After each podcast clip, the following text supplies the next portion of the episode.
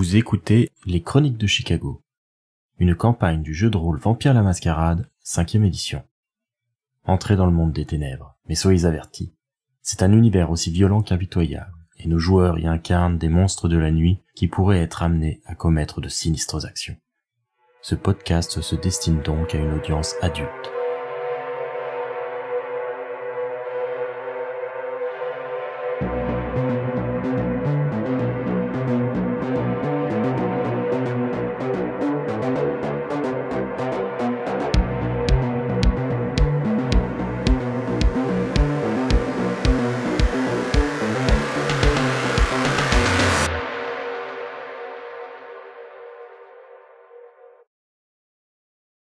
Nouvelle journée est passée, les cerbères s'éveillent, leur corps inerte ranimé par la bête.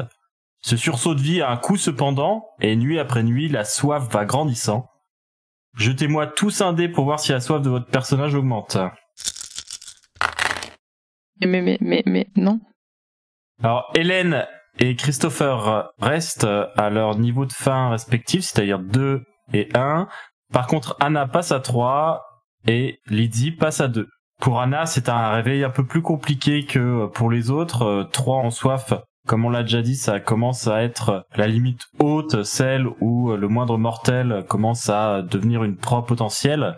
Elle peut se maîtriser, elle reste en contrôle, mais elle sait que si elle pousse un peu trop sur ses forces, il y a toujours la possibilité que la bête prenne le dessus. Et c'est sûr qu'avec 3 dés de fin, les chances de Messi Critical ou d'échec bestial sont quand même beaucoup plus grandes. Ouais. Alors qu'Anna est en train de se préparer, Hélène lui rend visite dans sa chambre. Elle toque à sa porte. Bah du coup, euh, Anna va ouvrir la porte. Ah, Hélène Hey, ça va? Euh, pff, Elle va pousser un soupir. euh. À ce moment, euh, j'ai l'impression que ma faim grandit et euh, c'est assez instable. hein. Je me sens particulièrement euh, Ouais, t'as l'air assez nerveuse, je veux dire. ouais, nerveuse. Euh, Qu'est-ce que je peux faire pour toi? Euh, Vas-y, rentre. Assieds-toi, je t'en prie. Elle va rentrer et s'asseoir sans se faire prier. Euh, je pensais à un truc, c'est... ah, C'est peut-être pas le bon jour pour t'en parler, mais je veux pas que tu prennes mal, ok? Il n'y a pas de problème. euh, euh, tu verras qu'elle est particulièrement intriguée par euh, tes propos. Si ça te saoule, tu me le dis et on verra ça plus tard, hein. c'est pas non plus grave. Non, si ça te taraude à ce point, euh, c'est que ça doit être important. Et euh, si tu juges que c'est important, eh bien, je le considère également. Vas-y, je t'en prie. Bah tu sais, des fois, euh, tu joues un petit peu avec ton instrument et je trouve que tu joues super bien, hein, je te l'ai déjà dit, de toute façon, c'est pas un secret. Et euh, je comprends pas en fait pourquoi tu dis que tu joues mal. Tu disais que tu jouais de la merde et je vois pas en quoi en fait, parce que c'est super ce que tu fais. Ouais, je vais essayer de t'expliquer.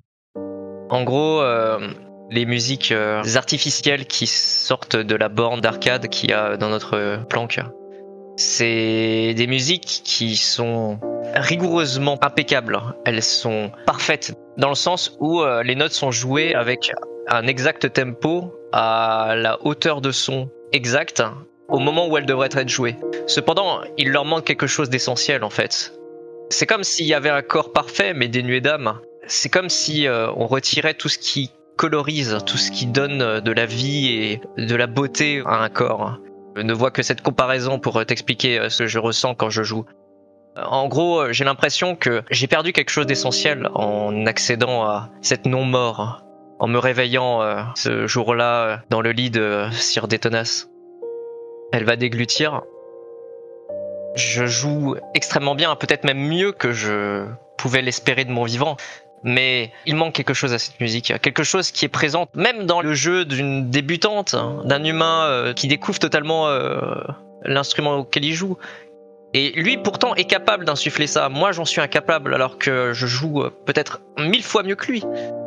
Je sais pas si tu vois ce que je veux dire. hein. C'est vraiment quelque chose de très difficile à expliquer car c'est du domaine de l'esprit et non du tangible. hein. Ouais, je, je crois que je vois, mais je veux dire, t'es sûr que c'est réel ou tu penses que c'est toi qui te l'inventes? J'en suis sûr que c'est réel. Je ne ressens plus cette chose totalement incroyable qui me traversait lorsque je jouais devant une foule de personnes qui euh, assistaient à mes morceaux. À la place, il n'y a rien, du vide. Bien sûr, les notes sont jouées, elles sont jouées de manière extrêmement parfaite, réglées comme du papier à musique, mais c'est tout. Il n'y a aucune substance, aucune volupté. Ta question est intéressante parce que c'est justement le point de départ de ma quête vers l'état de Golconde. Je t'en ai déjà parlé, mais euh, c'est pour retrouver cette sensation-là que je cherche justement cet état. J'espère que euh, en apprivoisant la bête et en me libérant quelque peu du joug euh, de la malédiction de Cain, eh bien, je puis retrouver cette forme de naïveté et d'innocence que j'ai perdue. Mais du coup, peut-être que ton état, il a changé. Peut-être qu'il faut aussi que ta musique change avec. Et que tu trouveras une nouvelle source de joie. En... Je sais pas. euh, Tu dis que t'as l'impression de plus avoir d'âme et de plus pouvoir mettre de l'âme dans ta musique. T'as déjà essayé d'y aller à fond là-dedans? Eh bien, c'est intéressant que tu me poses cette question parce que c'est ce qu'a tenté de faire euh, Tamosus, le membre de Baby Chorus. Il m'a demandé de jouer et disons qu'il m'a poussé euh, à mes limites. Et il m'a fait goûter le sang d'un mortel qui m'accompagnait au piano. C'était un des sons les plus, plus riches, les plus enivrants que j'ai jamais goûté. Et euh, j'ai atteint des sommets de jeu que je croyais euh, eh bien, ne jamais pouvoir euh, atteindre lors de cette seconde vie, si je peux appeler ça une vie. Mais t'as ressenti quelque chose? Ah oui, c'était intense, c'était vivant, c'était incroyable. Pour la première fois depuis mon réveil dans la chambre de lui les couleurs étaient présentes autour de moi. Je me demande ce que ça ferait si tu buvais du sang de vampire pour faire la même chose. Ah, elle va te regarder un peu bizarrement. Tu ne devrais pas parler de ces choses-là euh, de manière aussi euh, détachée. C'est un tabou. Même si euh, ta question est intéressante. Quoi euh, Tu bouffais de la viande quand t'étais mortel on tombe vite dans, on va dire, des zones d'ombre qui risqueraient de nous mettre en fâcheuse posture vis-à-vis de la mascarade. Ouais, je sais ce que tu veux dire. Mais tu devrais essayer de faire de la musique moche. Je veux dire, consciemment, quelque chose qui est dissonant. Juste pour voir ce que ça te fait. Tu veux dire mal joué Dissonant ne veut pas dire mal joué. La musique euh, atonale est par ailleurs extrêmement intéressante et nécessite beaucoup de pratique, mais euh, disons qu'elle n'est pas harmoniquement juste. Tu veux dire euh, faire exprès de faire des fautes? Non, aller plus loin que ça, essayer de faire vraiment quelque chose qui est pas agréable. Je- J'ai du mal à te suivre. Qu'est-ce que ça pourrait m'apporter de faire ce que je ne trouve pas joli Écoute, on est mort, d'accord? Donc tout le temps qui nous est accordé, c'est du temps bonus. Donc autant l'utiliser pour faire des expériences ou des trucs marrants, non? C'est intéressant ce que tu dis. Tu n'aimes vraiment pas la Camarilla.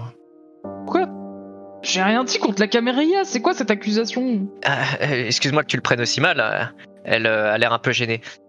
C'est juste que la manière que tu as de présenter les choses, c'est un peu anticonformiste en fait.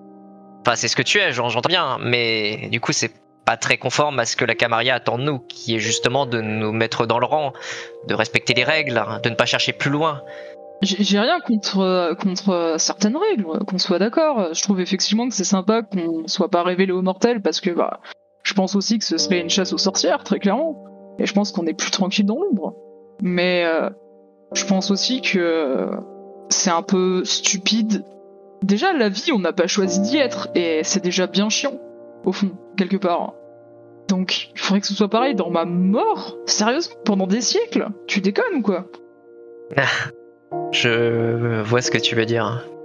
Je veux dire, de, de quel droit je suis censé euh, automatiquement être avec un mec qui, euh, je sais pas, a passé 300 ans à faire du trafic d'armes, à faire crever des innocents, etc. Sous prétexte que quoi?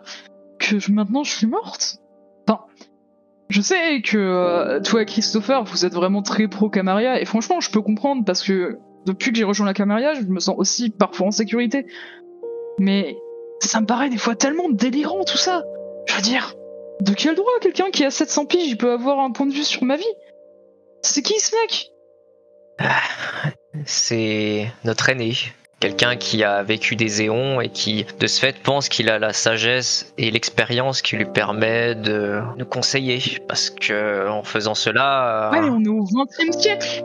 Oui, Si encore les vieux cons, ils se mettaient un peu à jour, je dis pas, mais on est au 20 e siècle Enfin, tu vois ce que je veux dire? C'est un petit peu comme si tu me disais euh, ouais non mais maintenant attends il y a, y a l'empire romain qui est revenu et puis tu vas tu vas écouter ce que dit Jules César mais mec Jules César qu'il est se C'est intéressant. Tu vois ce que je veux dire? Je vois ce que tu veux dire. Néanmoins, elle va paraître un peu gênée et un peu troublée. Elle va dire euh, ces arguments ont du sens. Euh, effectivement, j'ai pu constater à quel point mon sire a du mal à assimiler les nouvelles technologies et ce qui fait le quotidien de bon nombre de mortels euh, à l'instant présent.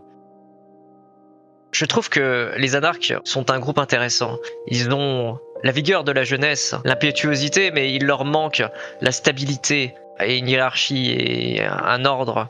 C'est un peu comme si c'était un groupe d'adolescents qui ont envie de refaire le monde, mais ils ne savent pas dans quelle direction aller. Est-ce que tu dis ça parce que tu connais les anarques ou c'est ce qu'on t'a appris des anarques C'est un peu les deux en fait. C'est effectivement ce qu'on m'a appris. Euh, personnellement, moi, tout ce que j'ai constaté avec les anarques, c'est que c'était des, des adolescents, des enfants qui aiment bien s'amuser et qui pensent à l'instant présent. Comment veux-tu bâtir quelque chose à partir de cette manière de voir le présent et l'avenir hein? Ouais, mais tu peux rien non plus bâtir si tu restes 700 ans dans le passé. C'est pertinent. Je pense que, comme beaucoup de choses en ce monde, il faut un peu des deux, en fait. Je suis pas contre l'idée, ouais. D'abord, c'est vrai qu'effectivement, arriver dans la caméra et dire qu'il faut juste profiter de la mort, c'est un peu compliqué, mais d'un autre côté, bordel, t'imagines passer, même en étant quelqu'un de puissant, je sais pas, genre euh, Capone, ok? T'imagines passer les 400 prochaines années à faire les mêmes trucs que tu fais depuis déjà un siècle? Voyons, euh, Hélène, tu prêches une convertie. J'ai quitté mon cire justement à cause de ça. Parce que, euh, eh bien, euh, c'était toujours la même ritournelle. C'était toujours les mêmes choses, dans le même décor, voir les mêmes personnes, jouer les mêmes choses. Mon est quelqu'un d'extraordinaire. C'est peut-être un des artistes et un des amateurs d'art les plus cultivés que j'ai rencontrés. Je pense même qu'il dépasse Annabelle sur ces domaines-là. Néanmoins, c'est quelqu'un qui a tendance à aimer euh, s'enclaver dans son confort et dans ses habitudes. Mais tu serais étonné, euh, je ne soutiens pas à 100% la Camarilla. Je pense que la Camarilla est un bon système dans la mesure où il protège les mortels. Et les mortels sont quelque chose qui est indispensable. Tout du moins pour moi et pour pas mal des membres de mon clan. En effet, ce sont eux qui par leur génie et par une certaine forme de capacité à insuffler de l'âme et de la vie dans leur création. C'est par ces aspects-là qu'ils nous rappellent à quel point euh, on est devenu terne comparé à eux et à leur création. Tu penses vraiment qu'on peut plus créer? Je n'y arrive plus. Je n'arrive plus à créer. Beaucoup de mes compatriotes sont des esthètes et des mécènes qui sponsorisent des créations humaines parce que euh, ils espèrent qu'en faisant cela, euh, ils prouveront aux mortels et à eux-mêmes qu'ils sont toujours des artistes, mais ils ne sont plus que des reflets de ce qu'ils furent à jadis, des sortes de simulacres de succès d'années d'artistes. Ouais, ok, je vois. Comme c'est un truc extrêmement important, ils essaient de le préserver, même si c'est ne pas regarder en face la vérité, c'est ça? Oui. En tout cas, c'est ce que je ressens personnellement. D'accord. C'est peut-être pas le cas pour tout le monde. Hein. Peut-être que d'autres toréadors sont tout à fait capables de créer et d'exprimer leur créativité à la manière d'un mortel. Mais pour ce qui est de mon cas, euh, pour l'instant, je ne suis pas capable. Bah, je voulais pas non plus plonger dans tout ça, mais c'est juste que la question, bah, je me la posais. Mais tu fais bien. Je pense que euh, notre état actuel fait que euh, on devrait ne pas s'encarter à suivre aveuglément quelqu'un qui euh, serait un peu comme un tombeau nous enfermant pendant des centaines d'années. Autant essayer de découvrir des choses et d'expérimenter des choses, effectivement. Dans un sens, c'est pas plus mal que les vieux qui s'intéressent pas trop à être de leur siècle. Je pense que c'est à la fois qu'ils s'intéressent pas et qu'ils en sont peut-être incapables. Pense Je sais pas, je pense un peu les deux. Quand quelqu'un euh, a vécu énormément d'années euh, à faire une chose unique, changer ses habitudes, c'est quelque chose d'extrêmement dur, voire impossible. Changer totalement de paradigme de pensée, c'est quasiment impossible, je pense. Mais effectivement, c'est un avantage parce que sans ça, eh bien, ils nous surclasseraient en tout point. Ils ont besoin de nous, jeunes vampires, parce que nous sommes capables de maîtriser ces technologies qui leur sont tellement difficiles d'accès. Nous avons de ce fait une valeur à leurs yeux, et tant que nous avons de la valeur, ils ne se serviront pas trop de nous au point d'être juste des objets bon achetés, j'espère. Enfin bon. Ouais, je vois ce que tu veux dire. Bah, c'est bizarre tout ça, on verra bien comment on sera dans 50 ou 60 ans. Peut-être que nous aussi on deviendra des vieux couillons. Ah, très certainement. J'espère que ce moment euh, viendra pas trop vite, cela dit. On verra bien. Bien, merci de m'avoir parlé. C'était intéressant. Y a pas de souci. J'aurais aimé t'apporter une aide meilleure. Mais. Mais tu l'as déjà fait. Tu m'as proposé des pistes intéressantes. Je les explorerai en temps utile.